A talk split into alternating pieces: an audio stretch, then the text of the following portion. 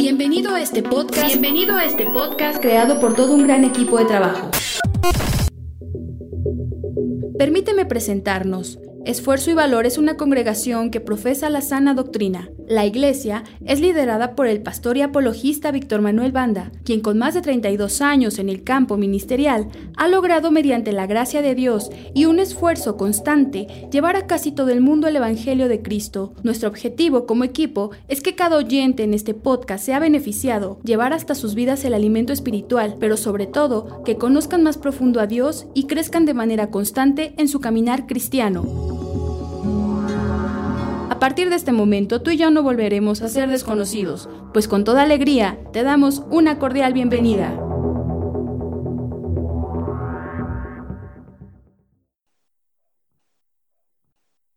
Jeremías capítulo 42. Vamos a leer solo un versículo y es el versículo 20, Jeremías 42, versículo 20. Adelante.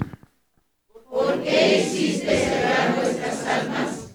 Pues vosotros me a Jehová vuestro Dios, diciendo, ora por nosotros a Jehová nuestro Dios, y haznos saber todas las cosas que Jehová nuestro Dios dijere, y lo haremos. Mucho, muy bien. Si existe un detonante histórico en el que podamos enmarcar la pregunta demandante, ¿por qué?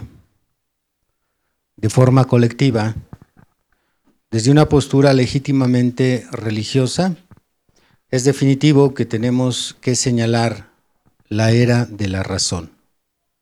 La era de la razón fue un movimiento del siglo XVIII que siguió inmediatamente después del misticismo, la religión y la superstición de la Edad Media.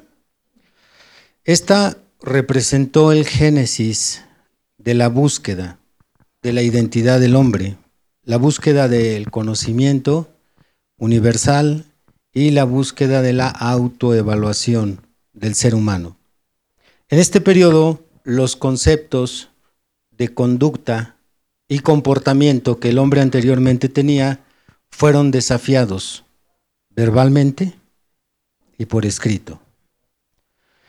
El miedo en aquella época a la acusación de la herejía, el miedo a ser quemados en la estaca por desafiar a la religión, todo eso fue desechado. Y este fue el principio de una sociedad abierta, donde después de tanto tiempo los individuos comenzaron a buscar la felicidad, comenzaron a buscar la libertad de forma individual. Esta era incluyó un periodo un poco más corto conocido como la Ilustración o el siglo de las luces. Durante este tiempo, ocurrieron grandes cambios de pensamiento científico y nuevas ideas llenaron el horizonte y de igual forma el hombre estaba ansioso de explorar la libertad que había, sido coartada por muchos, por muchos siglos por parte de la religión. Indiscutiblemente, en esta era se equipara la ciencia con la religión y se desafía el autoritarismo religioso que había sembrado inconformidad e incredulidad en aquellas personas que rechazaban todo lo que tenía que ver con religión. De ninguna manera vamos en este servicio a alimentarnos de esa ideología para fundamentar la enseñanza de hoy, una ideología que ha subsistido hasta el día de hoy. Vamos a plantear preguntas el día de hoy religiosas principalmente por el lado de el liderazgo, pero no va a ser respaldándonos en la era de la razón. Más bien vamos a entrar en este tema para despejar dudas que surgen sobre el pastorado. Así que este tercer tema de la serie titulada ¿Por qué? Las preguntas que tenemos el día de hoy por delante son las siguientes. Son tres. ¿por qué mi pastor es tan malo? Segunda, ¿por qué los pastores tienen más demonios que un cristiano ordinario? Y tercera, ¿por qué tienes que cambiar de iglesia? Muy bien.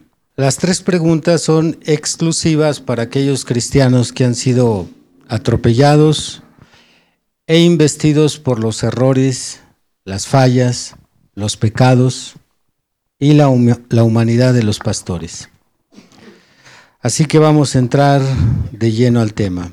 Comencemos con la primera pregunta. ¿Por qué mi pastor es tan malo? Las respuestas a esta pregunta porque vamos a tomar algunas respuestas. Las respuestas a esta pregunta no pretenden defender al pastor o líder congregacional que tiene mal testimonio, porque es a saber de cualquier cristiano que hay pastores que tienen muy mal testimonio. Las respuestas más bien son para aquellos pastores que se han esforzado por servir correctamente a Dios, por vivir en santidad y que tratan de ser un ejemplo para su congregación. Desgraciadamente hay mucho sinvergüenza en el ministerio, hay mucho pastor prepotente, hay pastores que abusan del poder ministerial. Yo no voy a defender a esa clase de pastores. Si no hago esta aclaración se va a malentender los puntos que voy a tocar. Eh, y pues quiero incluirme yo también ahí. Yo voy a dejar que usted, en la medida que yo desarrollo el estudio, usted me califique. Usted creo que ya me conoce, si ya tiene más de un, año en esta iglesia. Usted sabe mi trabajo, mi testimonio, etcétera. Yo estoy ahorita en una posición neutral y abierta a que la iglesia me coloque en donde debo de estar. Así que este es un llamado a la, a la comprensión de la congregación hacia los pastores que se están esforzando por hacer un buen servicio a Dios, por tener un buen testimonio, por ayudar a su congregación. ¿Por qué un pastor que fue admirado por un tiempo por sus congregantes después es criticado tan duramente por los mismos? Y esto es conocimiento de primera causa. Repito, ¿por qué un pastor que fue admirado por un tiempo por sus congregantes después es criticado duramente por los mismos? Esto lo hablo en el nombre de su servidor y todos los pastores que tienen mal testimonio. Todos los pastores esforzados, consagrados y que están dando mucho de ellos para servir al pueblo de Dios. Bien, tenemos tres respuestas a esta pregunta. La primera, porque Él tiene que corregir a la iglesia. La segunda, porque su humanidad florece. Y la tercera, porque el diablo desea separar al pastor de la congregación. Repito la primera respuesta, porque él tiene que corregir a la iglesia, porque su humanidad florece, porque su humanidad florece y porque el diablo desea separar al pastor de la congregación. Es por eso que un pastor que por mucho tiempo es admirado, después se le considera exagerado, incomprensible, indiferente, etc. Y usted póngale en la lista, es muy extensa, todas aquellas críticas que tienen que venir sobre los que estamos trabajando para un pueblo, no voy a generalizar, pero para muchos de ellos mal agradecidos. Y que eh, en lugar de contar con sus oraciones y su apoyo, lamentablemente llega un momento en la vida de los cristianos, de la misma congregación, en que dice, no, es que el pastor no me entiende. Es que el pastor me olvida, es que el pastor me humilla, es que el pastor, y ahí póngale usted lo que quizás alguna vez usted ha dicho. Muy bien, vamos a analizar estas tres respuestas, porque alguien puede amar, apreciar al pastor y casi, casi como decía Pablo, los Gálatas amaban tanto a Pablo que dice Pablo, en un principio ustedes hasta querían darme sus ojos. ¿Y ahora qué está pasando? Y es una pregunta interesante. Entre mayor congregación, eh, tenemos más críticos, y no críticos constructivos, sino alguien que está opinando, no, el pastor definitivamente es malo. Algo le sucedió que anda muy mal el pastor. Pero no, no es eso. Eh, son estas tres respuestas. El pastor, después de un tiempo de ser admirado, viene a ser juzgado, menospreciado, criticado, señalado por estas tres causas. Vamos a ver la primera, porque él tiene que corregir a la iglesia. Abra por favor Isaías 58, 1. ¿Alaban a Cristo? La gloria sea al Señor por siempre. Isaías 58, 1. Esta es la comisión para todo siervo de Dios. Dice Isaías 58, 1. Clama a voz en cuello. No te detengas. Alza tu voz como trompeta y anuncia a mi pueblo su rebelión y a la casa de Jacob su pecado. En la enseñanza, esto es la predicación, en la consejería y en cualquier tema, nos toca a nosotros anunciar la rebelión y el pecado de la persona. En ocasiones, cuando andamos en el Espíritu, cuando el Señor está en nuestros corazones, podemos aceptar la corrección. Pero después de que esa unción se va, ¿cómo se atrevió el pastor a decirme? Y me lo dijo frente a otro. ¿Cómo es que pudo sacar desde el púlpito este punto? ¿Cómo es que en la oficina me trata de esta forma? Yo lo he dicho en otros temas, yo también sé sobar el lomo. No es, no es fácil corregir, es fácil darle a la persona por su lado. Muy sencillo, yo me hago de la vista gorda, aquí nada sucedió y me quedo callado. Pero no es nuevo para mí que cuando yo tengo consejería, cuando yo, y todavía, espéreme, y todavía cuando es un asunto donde hay más de dos personas y le doy la razón a una, ya es casi seguro que las otras van a estar en mi contra. Esa es la razón por la cual los pastores nos ganamos la crítica de nuestros congregantes. Mientras no se llegue ahí, pastor, ¿cuándo va a ir a mi casa? Pastor, lo estoy esperando. Pastor, le traje esto, sé que es su cumpleaños. Pastor aquí, pastor allá. Pero deje que empiece la disciplina y la corrección. Y pocos tienen el crecimiento para madurar y aceptarlo. Pero les diré desde los más espirituales. Desde los más espirituales me han dicho en privado, hermanos, que usted me exhibió. Hermano, es que a mí no me pareció que usted haya dicho así las cosas. Se atora. Para que funcione esta relación necesita estar el Señor en tu corazón o necesito quedarme callado. Porque nosotros fuimos llamados a anunciar la rebelión y el pecado. Tenemos que decirlo. Y también esa es la razón quizás usted no esté para saberlo ni yo para contarlo, que de 10 que se van de esta iglesia, 8 se van por esa razón. Pero también hay otros que, a pesar de que la enseñanza es, es dura y directa, regresan. Les gusta la mala vida. Y en ocasiones, cuando hemos tocado estos temas de disciplina, corrección, yo pregunto a nivel iglesia, ¿cuántos de ustedes están dispuestos a que yo les diga directamente sus verdades? Usted ya sabe, la emoción, todas las manos ahí batiendo, otros hasta con las dos. Yo, yo, aquí estoy. Pero el día que se llega,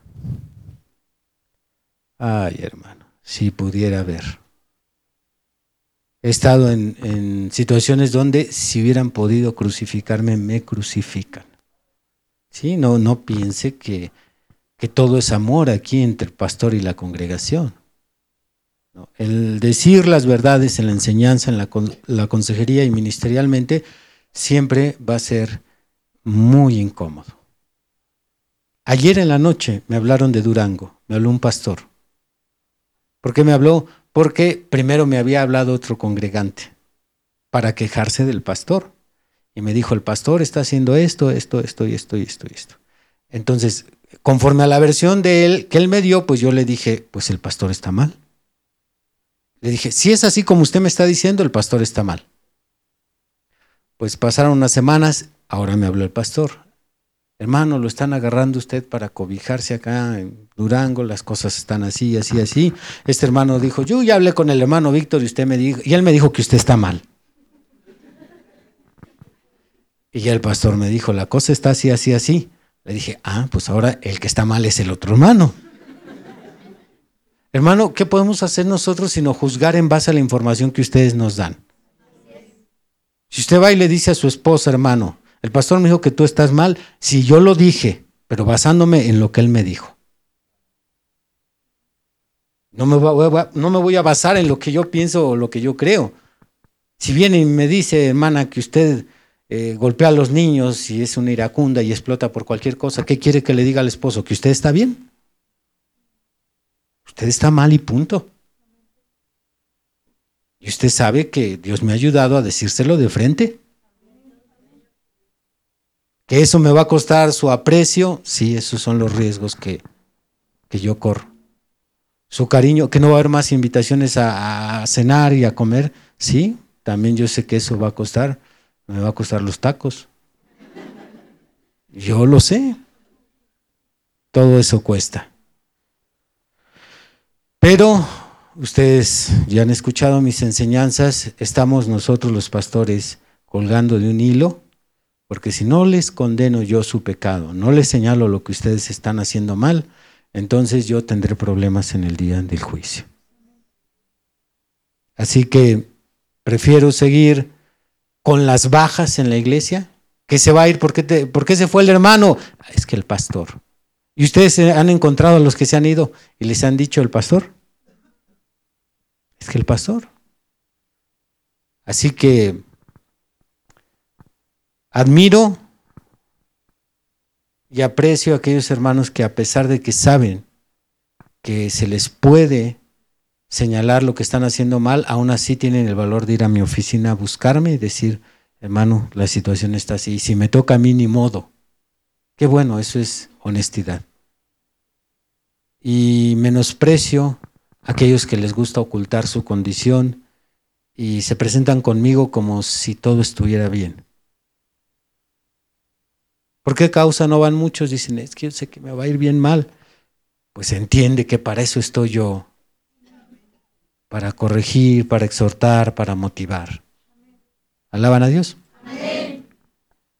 Y si me equivoco una vez en la corrección, pues ahí entra el segundo punto. El segundo punto es porque su humanidad florece. Abramos Hebreos capítulo 5. Recuerde que no estoy hablando de cualquier clase de pastor. Hebreos 5 dice en el versículo 1 al 3, porque todo sumo sacerdote tomado de entre los hombres es constituido a favor de los hombres en lo que a Dios se refiere, para que presente ofrendas y sacrificios por los pecados para que se muestre paciente con los ignorantes y extraviados, puesto que Él también está rodeado de debilidad. Repitan eso, Él está rodeado de debilidad. Él está rodeado de debilidad. Y por causa de ella debe de ofrecer por los pecados, tanto por sí mismo como también por el pueblo. Es muy claro para ustedes a esta altura Saber o interpretar que el pastor es un sacerdote para la congregación. Así que esta escritura es apropiada para el día de hoy. Y aquellos que por largo tiempo han formado un concepto en su mente y en su corazón del pastor, un concepto equivocado, al grado, en algunos casos casi de divinizarlo, que está muy mal eso, porque Yo creo que ustedes deben de obedecer al pastor, pero tienen que tener mucho cuidado porque hay una línea que pueden cruzar y pensar que mi palabra es la palabra de Dios. Y a veces entran estas frases entre la congregación. Si el pastor lo dice, yo lo hago. Solamente hay parte de correcto en esa frase, pero no es totalmente correcta.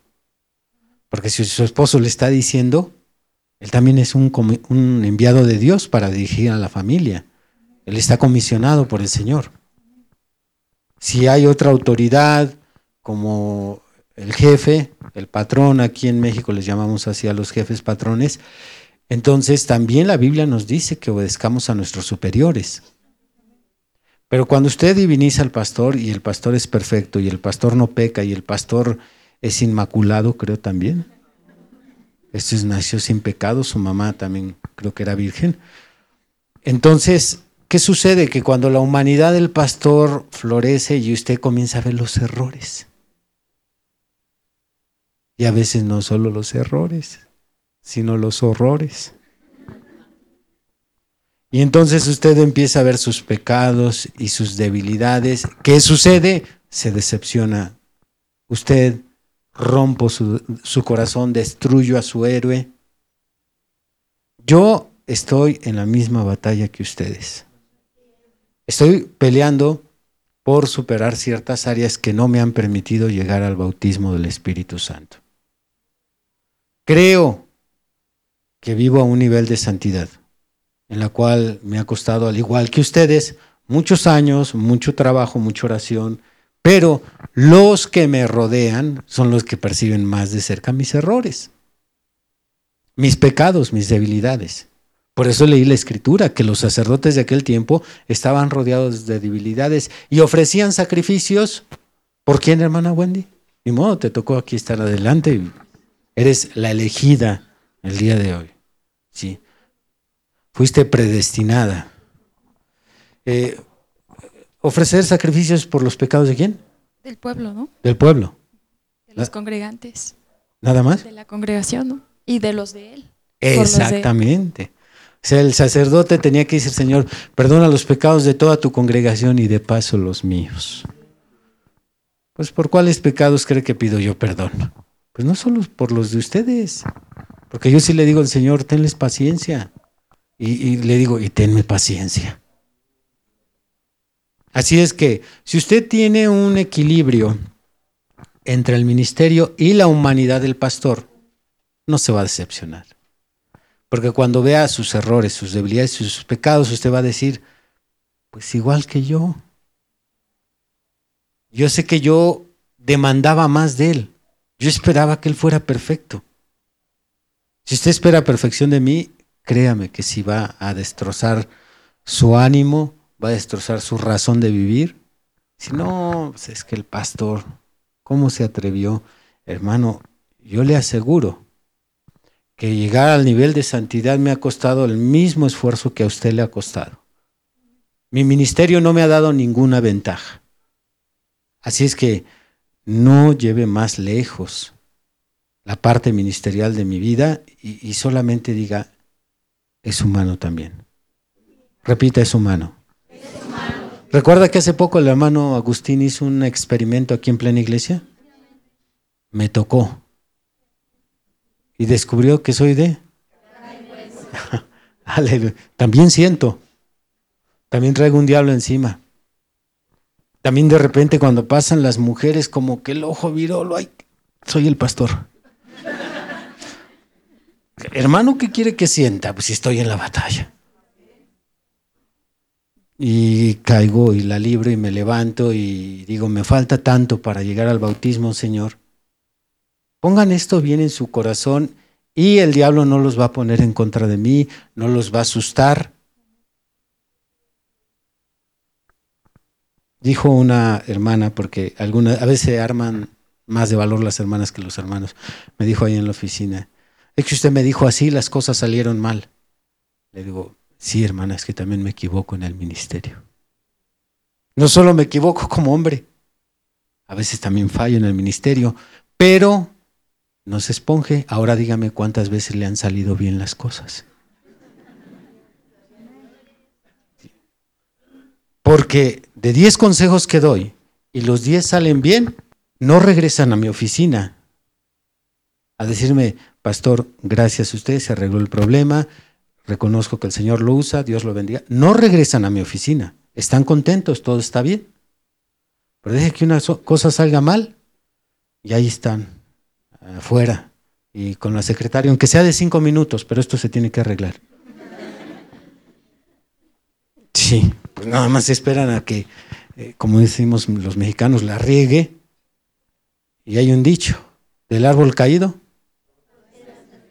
Hermanos, cuando caen los pastores, hermano, yo estoy en eso. Me hablan luego pastores. Cuando caen los pastores en un pecado grave, cuando hay un resbalón, una falla, la congregación se los quiere acabar.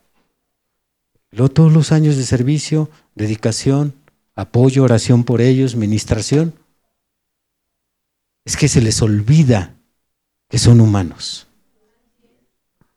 Y otros que han renunciado, yo los entiendo. Les digo, Dios te bendiga, hermano. Por fin vas a descansar. es pesado, es difícil trabajar para alguien que te está criticando. Somos humanos, hermanos. Por favor, no se les olvide, somos humanos. Si un día ven a su pastor borracho, somos humanos. Si un día me ven fumando marihuana, somos humanos. Yo ruego que la sangre de Cristo nunca me permita caer a ese grado, pero si llego a caer, somos humanos. Estamos en la misma batalla. Me hablaban otros hermanos, igual de fuera. Hermano, ¿qué cree que pasó esto en la congregación? Le digo, pues trabajen para restaurar al pastor porque están muy escasos los pastores. Están muy escasos los predicadores mucho, muy escasos. Y luego para que el que caiga nos lo acabemos. Ayúdanos, Señor. La tercera razón, porque el diablo desea separarnos. Hebreos 13, por favor. Hebreos 13, versículo 17. ¿Lo tenemos? Obedeced a vuestros pastores y sujetaos a ellos porque ellos velan por vuestras almas como quienes han de dar cuenta, para que lo hagan con alegría y no quejándose, porque esto no es provechoso. El pastor de la congregación a donde tú asistes, que tú has aceptado como tu familia espiritual, ese pastor es el único que se va a parar un día en el día un día en el juicio al lado de ti. No se va a parar tu esposo contigo, tu hijo, tu mamá, tu hermana, no. De los que son de esta familia local, yo voy a estar ahí a un lado de ti. Dice aquí como quienes han de dar cuenta. Yo voy a rendir cuentas por, por tu vida.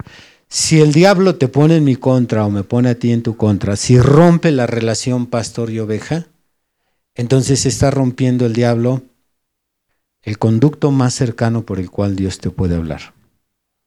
Yo no dudo que Dios habla a través de la Biblia a su iglesia, no dudo que lo hace a través de, de los cantos, a través de un testimonio. Dios tiene múltiples formas, pero la manera más directa en que Dios le habla a un cristiano es a través de su pastor.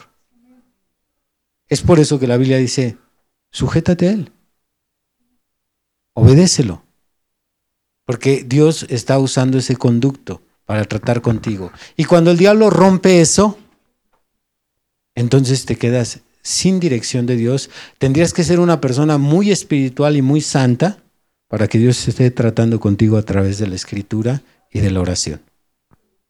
Y no voy a decir, es imposible, pero sí es muy difícil. Porque si fueras muy espiritual, estarías restableciendo tu comunión conmigo. Total, si yo me equivoqué, pues te pido perdón. Luego tenemos eh, algunos encuentros un poquito tensos, algunos hermanos con ministerio y yo. Es que no debió de haber sido así, es que debió, de haber sido así. Bueno, total, como haya sido. Si tú la regaste, pues yo te la paso cada rato y si yo la regué, bájale. ¿Cómo dicen los jóvenes? Bájale a tu moto. Bájale, pues es que estás diciéndome, es que usted y usted y bájale. Total, tenemos que quedar bien tú y yo para poder seguir trabajando. Si tú confías en mi ministerio, Dios puede hacer mucho por tu vida. Porque esta es una regla general en todos los ministerios. Eh, el hermano Branham recibió las siguientes indicaciones del ángel. Cuando fue comisionado el hermano para orar por los enfermos, el ángel le dijo, si puedes hacer que la gente te crea, él no le habló de, la Biblia o de Jesús, le dijo, si puedes hacer que la gente te crea, nada se impondrá ante tu oración. Entonces la confianza que usted pone en su pastor, ese es determinante para que Dios a través de él le hable. Si usted pone una confianza correcta. Pero si se rompe esa relación, tenga por seguro que el diablo lo va a estar trabajando en secreto. Y de lo que ya hay entre usted y yo, le va a meter todavía más cosas. Aprovechándose de qué, hermana? Aprovechándose de la humanidad del pastor. ¿A poco usted cree que el diablo le va a señalar a usted mis virtudes? Él no le va a decir, los años de trabajo, mi tiempo de oración, mis ayunos, mi dedicación al estudio. No, no, el diablo no va a apuntar nada de eso, nada más va a decir, mira, por eso las cosas están mal contigo. Porque el pastor es así, y aparte, le va a poner ahí todos los errores que él quiera. Así que, por el bien de usted, no por el bien mío, restablezca su relación conmigo. Yo les he dicho una y otra vez y voy a estarlos aburriendo por años. Si usted se quiere ir un día de esta iglesia, ¿por qué no se va bien? Nos damos las manos, nos saludamos, hermano, Dios le bendiga. Adelante, que el Señor le provea un lugar donde haya un alimento, un pastor, un guía, etc. De los poquitos que se fueron así bien, fue el hermano Alfredo Orozco, la manita Paula, ¿Recuerda, hermano Alfredo, cuando se fue de la iglesia? ¿Se fue bien conmigo? El hermano se despidió bien, la hermana Paula. Dijeron, queremos probar. Y al rato ya regresamos. Está bien, gloria a Dios. Si alguien se va, viene, pero, pero bien. Vamos a darnos la mano. y no como hermanos y hermanas que duran un año ahí sentados enojados conmigo y me castigan duramente con su seriedad. Y a veces yo hasta enfermo, ¿por qué no me buscará el hermano? Dile al de lado, el pastor ha estado muy enfermo por tu culpa. Pues cuando ya no vienes a buscarme, ya no vienes a dar lata, estoy tranquilo. Pero ese no es el tema, el tema es que tú y yo tenemos que estar bien. Si yo estoy mal contigo, yo te voy a buscar, pero como sé que eres el que no te puedes acercar a mí, entonces este punto, este tercer punto, ¿qué nos está diciendo? Que esta es la razón por la cual unos consideran que el pastor es malo. Es que el diablo te está, te está terapiando. ¿Para qué? Pues para que te alejes. Y ya que te tiene bien terapiado, pues es el último a quien consultarías, al pastor. Mejor algunos ya están consultando a, a, divinos las cartas y otras cosas. Bien, entonces ya sabe usted por qué el pastor es tan malo. Hágale sí, pastor malo. Pero hágale, ponga su cara pastor malo. Es que me encanta estos hermanos que andan ahí, los pobrecitos, batallando conmigo. Bien, ahora vamos a ver la otra cara de la moneda. ¿Por qué los pastores tienen más demonios que un cristiano ordinario?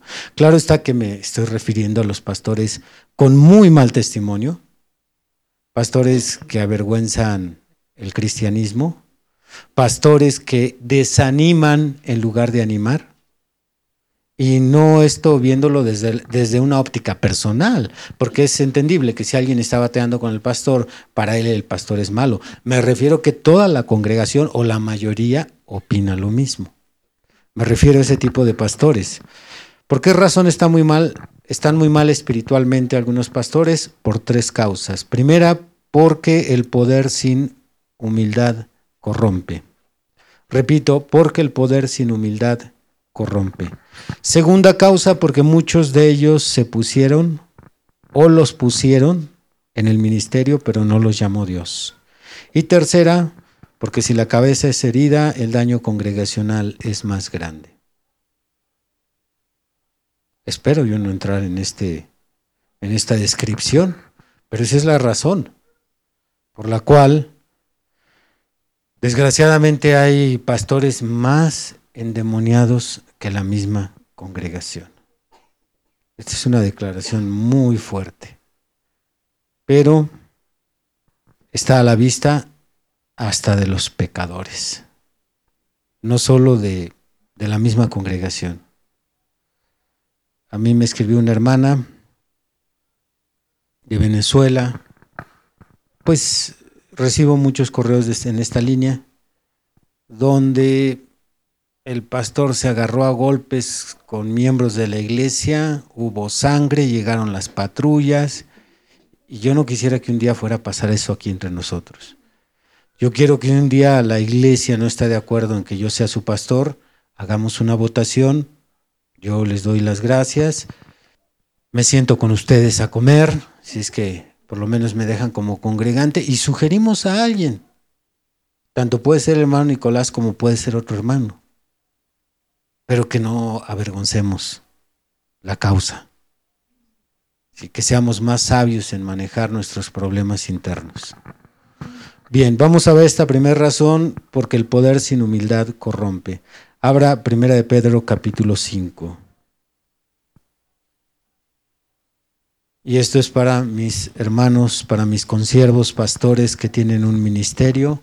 Si alguno me está escuchando o me va a escuchar en la grabación, que pongan atención. Dice el capítulo 5, versículo 1, ruego a los ancianos que están entre vosotros, yo anciano también con ellos y testigo de los padecimientos de Cristo, que yo también que yo también participante de la gloria, perdón.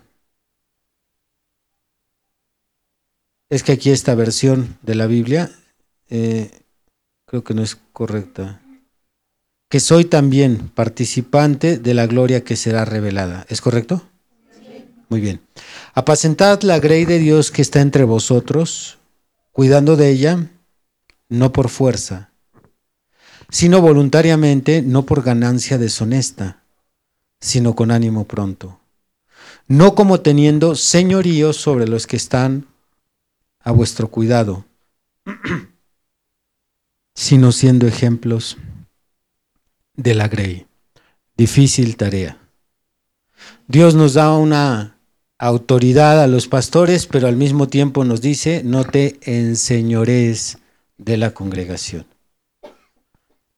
De aquí yo parto para hacerles las aclaraciones a algunas hermanas casadas, cuando dicen, hermano, es que quería ver si me daba permiso o me autorizaba o me permitía esto y esto y esto. Le digo, hermana, es que yo no soy su esposo. Yo soy su pastor.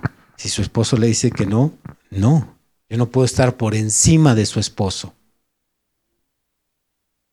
Así es que si sus esposas usan al pastor para retarlos a ustedes, no me metan. Yo se los he dicho a varias hermanas, yo no soy su esposo. O algunas solteras, yo no soy tu papá. Si tu papá dice que no, es no. Muy peligroso que uno se enseñoree de la congregación. Esto es que uno tome control y dominio de otros aspectos donde la Biblia ya no nos permite. Nosotros tenemos que saber como pastores hasta dónde es el límite y conducirnos con humildad ante nosotros. Y claro que no por eso voy a ser igual a ustedes. También hay, hay que equilibrar esto. Soy su pastor, tengo un lugar y así como mencioné en el punto anterior, ni divinizar al pastor, pero tampoco me van a tratar a su altura, sino que yo tengo la autoridad en la congregación. Si tengo la autoridad, dice el hermano el reverendo William Branham en Conducta, Orden y Doctrina. Lo dice específicamente en el número 23 y es la última página del segundo volumen.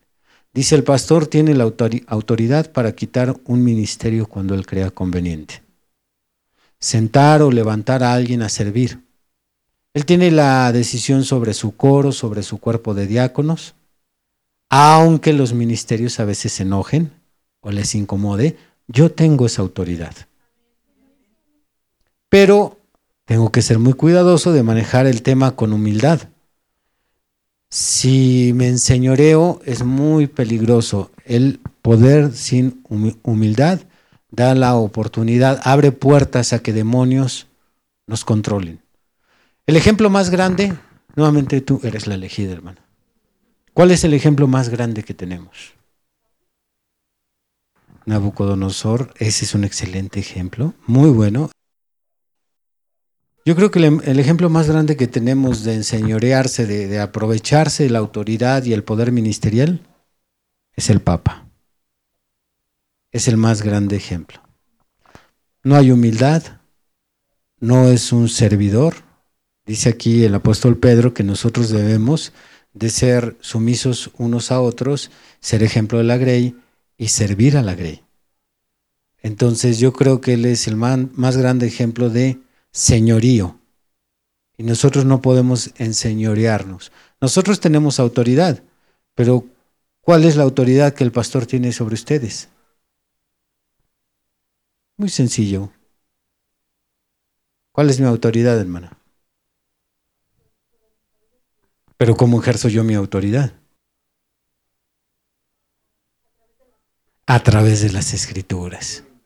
Es como yo ejerzo mi autoridad sobre usted. Es que la Biblia dice. No, hermano, no me diga eso, no lo digo yo, lo dice la Biblia. La Biblia dice, usted tiene que confesar su pecado. Pero no es una autoridad mía, es una autoridad que tengo de la palabra de Dios. Por eso nosotros tenemos que tener ese equilibrio. Esto es, gobernar a la iglesia con la autoridad de la palabra y no enseñorearnos, porque si no, se nos meten demonios. Nosotros estamos igual de expuestos que ustedes a los demonios, hermanos. Segunda razón, ¿cuál es? Porque muchos de ellos se pusieron en el ministerio y no los llamó Dios. O se pusieron o los pusieron. Vamos a abrir Santiago capítulo 3.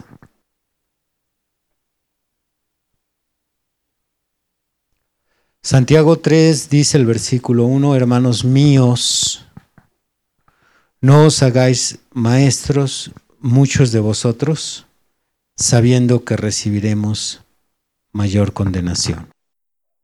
Estos pastores que se han endemoniado, muchos de ellos están ahí por el dinero, otros por cargos políticos, porque también está de por medio el poder. Y como Dios no los llamó, entonces un hombre que está en un lugar donde Dios no le ha asignado se vuelve más vulnerable a ser poseído.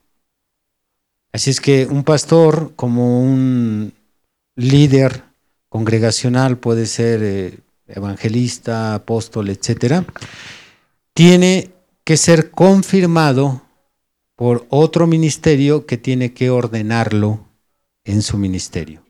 O sea, lo que es la ordenación que viene en 1 Timoteo 4 y bíblicamente, o perdón, por el lado del mensaje, el hermano Branham predicó un mensaje que se llama ordenación. Y él habló lo importante es que un hombre ordene a otro hombre como pastor, evangelista, apóstol, maestro, etc.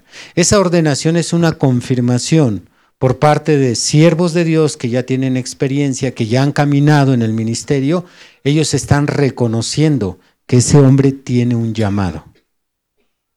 Así que si no tiene un llamado, sería un grave error que yo ore por un hombre que no tiene un llamado y lo ordene como pastor. En la denominación no, no sé exactamente cómo se muevan estas cosas, pero a mí me ha tocado ordenar a algunos pastores, entre ellos el papá de mi hermana Wendy.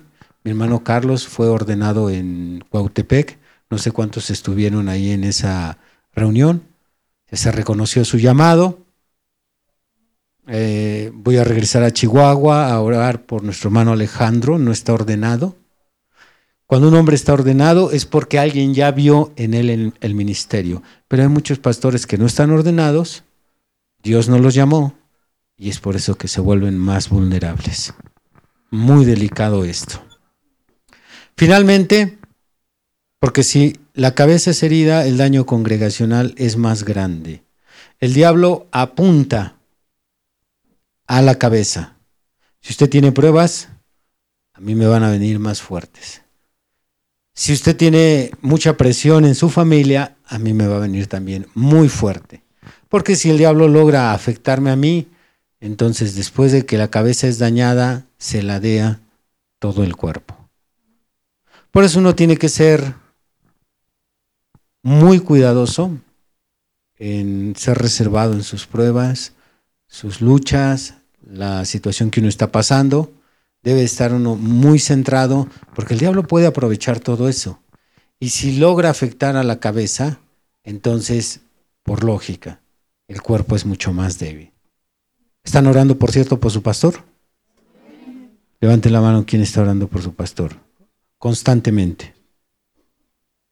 Dios los bendiga, hermanos. Gracias a sus oraciones, su siervo está de pie. Sí, no es gracias a mis oraciones. Yo casi nunca oro por mí. Gracias a sus oraciones. Estoy orando por mi familia, por la iglesia, por algunas necesidades particulares de la congregación, por algunos ministerios que están ahí muriendo en una banca. Yo tengo mucho trabajo por otras necesidades. Les agradezco mucho sus oraciones. Ellas me mantienen de pie. ¿Están orando por mi familia? Levante la mano quien está orando por mi familia. Dios los bendiga grandemente. Por eso mismo llego yo con mi familia y no hay reportes de desgracias.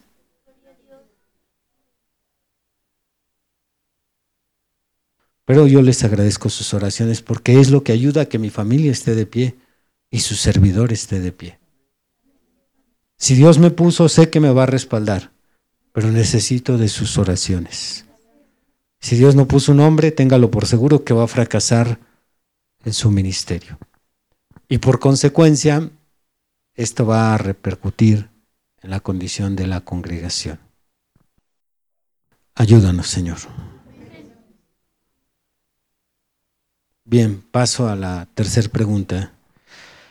¿Por qué tienes que cambiar de iglesia. Repitan, ¿por qué tienes que cambiar de iglesia? Cristiano que me escuchas, cuando eres parte de una congregación, recuerden que nos escuchan no solo en todo el país, sino en todo el mundo. Cuando eres parte de una congregación, debes de amarla, debes de respetarla y debes de apoyarla. Debes de amarla con tu corazón Debes de respetarla con tu mente y con tus labios. Y debes de apoyarla económicamente y con tu fuerza física. Si tú eres parte de una congregación, no importa cuántos errores tengan los que están sirviendo, no importa cuántos errores y pecados tengan los músicos, los diáconos, el tesorero, no importa. Si eres parte de esa familia, tienes que apoyarla a costa de lo que sea.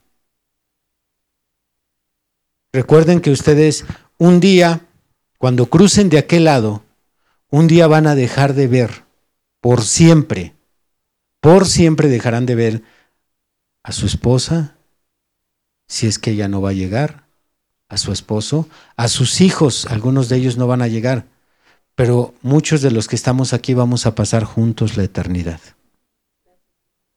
Y tenemos que empezar a respetarnos desde aquí. Desde aquí tenemos que empezar a apoyarnos. Desde aquí tenemos que comprendernos. Va a ser muy duro el pensar que algunos de nuestros seres queridos no van a cruzar de aquel lado con nosotros, pero muchos de los que hemos convivido aquí por años vamos a estar juntos por la eternidad. Entonces desde aquí hay que empezar a apoyarnos mutuamente. Así es que respeta la congregación, sea como sea. Si ves a alguien allá fumando, respétalo. Quédate de su lado. No estoy diciendo que consienta su pecado, me refiero, compréndelo, apóyalo, no te pongas del lado de los que lo están juzgando. Si vamos a hacer un proyecto, únanse, apoyen a su congregación. Somos una familia. ¿Por qué cree que se ha adoptado en el cristianismo? Porque bíblicamente no viene esta expresión, pero se ha adoptado la palabra hermano, hermana. Porque somos la familia de Dios. Entonces, respeten, amen a su iglesia, apóyenla. Sin importar los defectos, errores, todo lo que pueda el diablo señalarnos. Más bien diríamos, como dijo el maestro, el que esté libre de pecado lance la primera piedra. Todos tenemos cola que nos pisen, ¿o no? Todos tenemos algo que alguien pudiera señalarlo y decir, eso no es de cristianos. Así que las únicas razones por las que es válido cambiar de iglesia son las siguientes. Estas son las únicas razones por las cuales es válido cambiar de iglesia. Número uno, porque no se predique el Evangelio completo. Número dos, por falta de pan espiritual. Número tres, por falta de un pastor sabio, humilde y que se preocupe por tu vida espiritual. Es muy común, tanto en las iglesias del mensaje como fuera de las iglesias del mensaje, que les pongan cadenas a los congregantes. no te puedes ir. Tú eres parte de esta iglesia, te tienes que quedar. Y los atan con temores, con advertencias o infundiendo miedo de que es pecado de que se vayan. Yo he predicado esto por años, estoy en contra de retener a alguien. Tenemos que buscar una congregación que cubra nuestras necesidades espirituales. Así es que cualquier cristiano de esta iglesia, como cualquier cristiano que me escuche, si usted se da cuenta que no se predica el Evangelio completo, cámbiese de iglesia. Esa sí es una buena razón. Alguien que solo esté predicando la mitad del Evangelio y no todo el Evangelio. Hay iglesias que mutilan el Evangelio y solo predican salvación. Jesús viene, Dios te ama, Él murió por ti, Él dio su vida en la cruz, pero no tocan los temas de santidad. No condenan a las mujeres mundanas, a los hombres que todavía siguen viendo películas mundanas, oyendo música mundana. Si no se está condenando el pecado, no se está predicando el Evangelio completo. Así es que, si tú eres parte de, una iglesia así, me estás escuchando, urge un cambio de iglesia. Un lugar donde, donde te lastimen, porque el Evangelio lastima. Sí, duele. Duele que le citen a uno la palabra. Segundo, la falta de pan espiritual. Hay iglesias donde no hay pan. Y nuevamente esto entra tanto en iglesias de la denominación como iglesias del mensaje. No hay alimento. Los mensajes son muy rutinarios, muy aburridos, muy pesados, muy cansados. Simplemente no está el hombre que está al frente preparándose bien, o quizás entre en la categoría que mencioné hace un momento, no se ha llamado y por lo tanto no puede preparar el alimento para la iglesia. Dios ha sido muy bueno con nosotros, hermano. Sí. 20 años y todavía seguimos aquí de dragones, comiendo.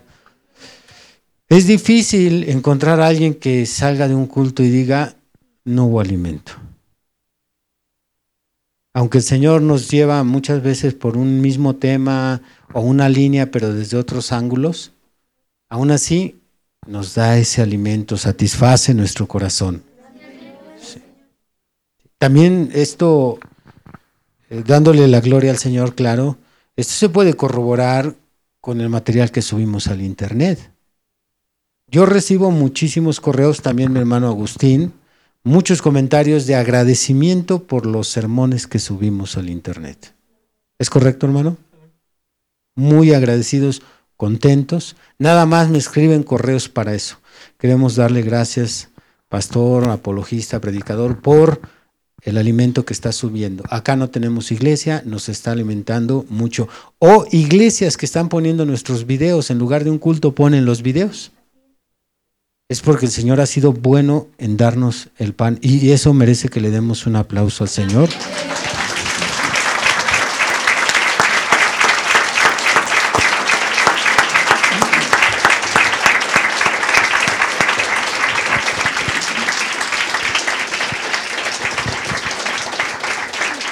Así, así, que cristiano que me escuchas por medio del internet, si no hay pan en tu iglesia, esa es una buena razón para buscar otra congregación.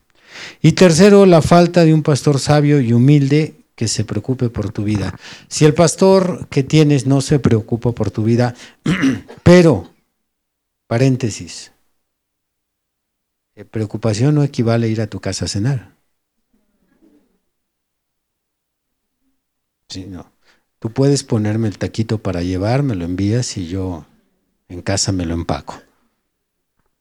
Porque dice, no, es que el pastor nunca ha venido a mi casa. Eso no, no se refiere a preocupación. Sí. Más bien, eh, el tema preocupación espiritual es estar velando por tu condición. Que, que, estés creciendo, que no estés en pecado, si estás en pecado, que lo corrijas.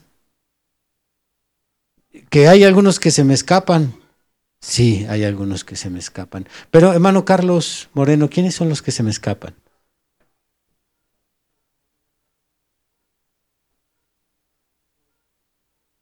Que muchas veces no lo toman como su pastor.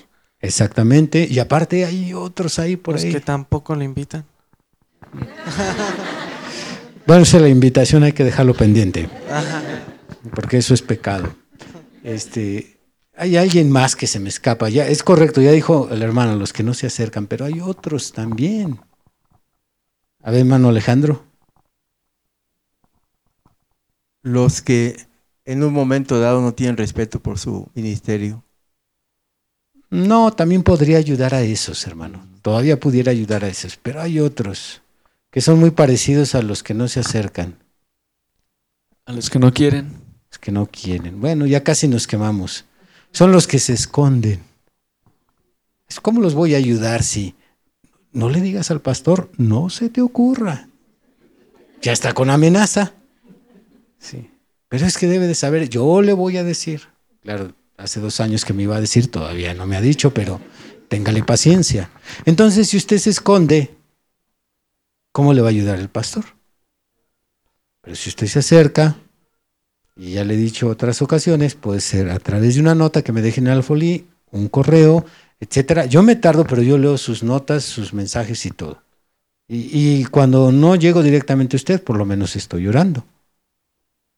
Por ejemplo, aquí está Madrecita Santa, nuestra hermanita Herminia.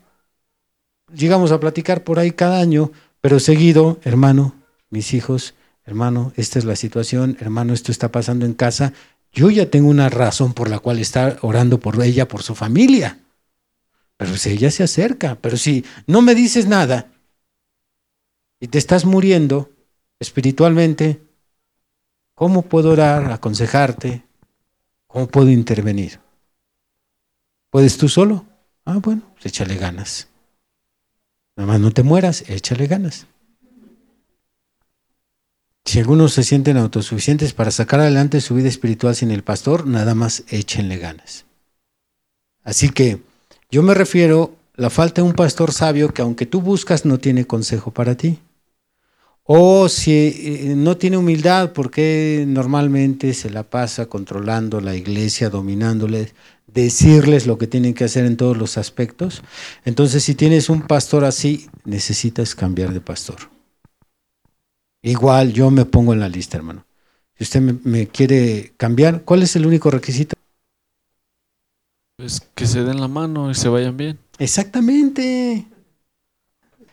Si Dios me puso como pastor, es, esto es un hecho. Es porque Él tiene ovejas que va a poner bajo mi cuidado. Y si Él tiene ovejas bajo mi cuidado, ¿por qué me voy a esforzar a buscar ovejas que no son mis ovejas? Las que son de mi rebaño, Él las traerá aquí y Dios les dirá a Él, a cada oveja, Él es tu pastor. Así es que yo no me preocupo. Pero si usted anda jugando a las escondidillas, lo mejor no le digo, mejor que no sepa, mejor la otra semana, mejor me espero, mejor el Señor que me levante solo. Ah, bueno, si usted no quiere, ¿cómo le voy a ayudar? Si lo entiende. Dile al de lado, ya no juegues a las escondidillas. Estas tres razones son motivo de cambiar de congregación. Para el siguiente culto las preguntas que estaremos respondiendo son, ¿por qué algunos niños, no bebés, me refiero a niños, ¿por qué algunos niños no se irán en el arrebatamiento? Ya sabemos por qué los adultos no se van a ir en el arrebatamiento. Las razones de aquellos que no se van a ir incluso de los jóvenes. Pero ¿por qué un niño de 8 años, 7 y 13 años no se va a ir en el arrebatamiento? Se queda a los juicios de la tribulación. Segunda pregunta, ¿por qué como cristiano he sido decepcionado por tantos cristianos? Interesante pregunta. Y tercera, ¿por qué en mi familia hay constante caos y sufrimiento? Me refiero a esas familias que se la viven peleando, enfermos, eh, con una familia desintegrada, quebrada. A ese tipo de familias nos estamos refiriendo. Pónganse de pie, hermanos. Una vez más, ¿cuántos de ustedes recibieron el alimento en esta tarde? Bendecimos a Dios por sus misericordias. Has escuchado el día de hoy una predicación del ministro Víctor Manuel Banda. Vaya mensaje, ¿verdad? Agradecemos tu compañía en este episodio. No olvides compartir con tus amigos esta bendición. Además podrás escuchar predicaciones exclusivas en nuestra cuenta de Patreon, donde nos encuentras como Esfuerzo y Valor. También podrás revisar mucho de nuestro material en las redes sociales, donde nos encontramos como Esfuerzo y Valor. Por supuesto, síguenos en esta plataforma y no te pierdas de más contenido. Nos volvemos a escuchar pronto. Hasta luego.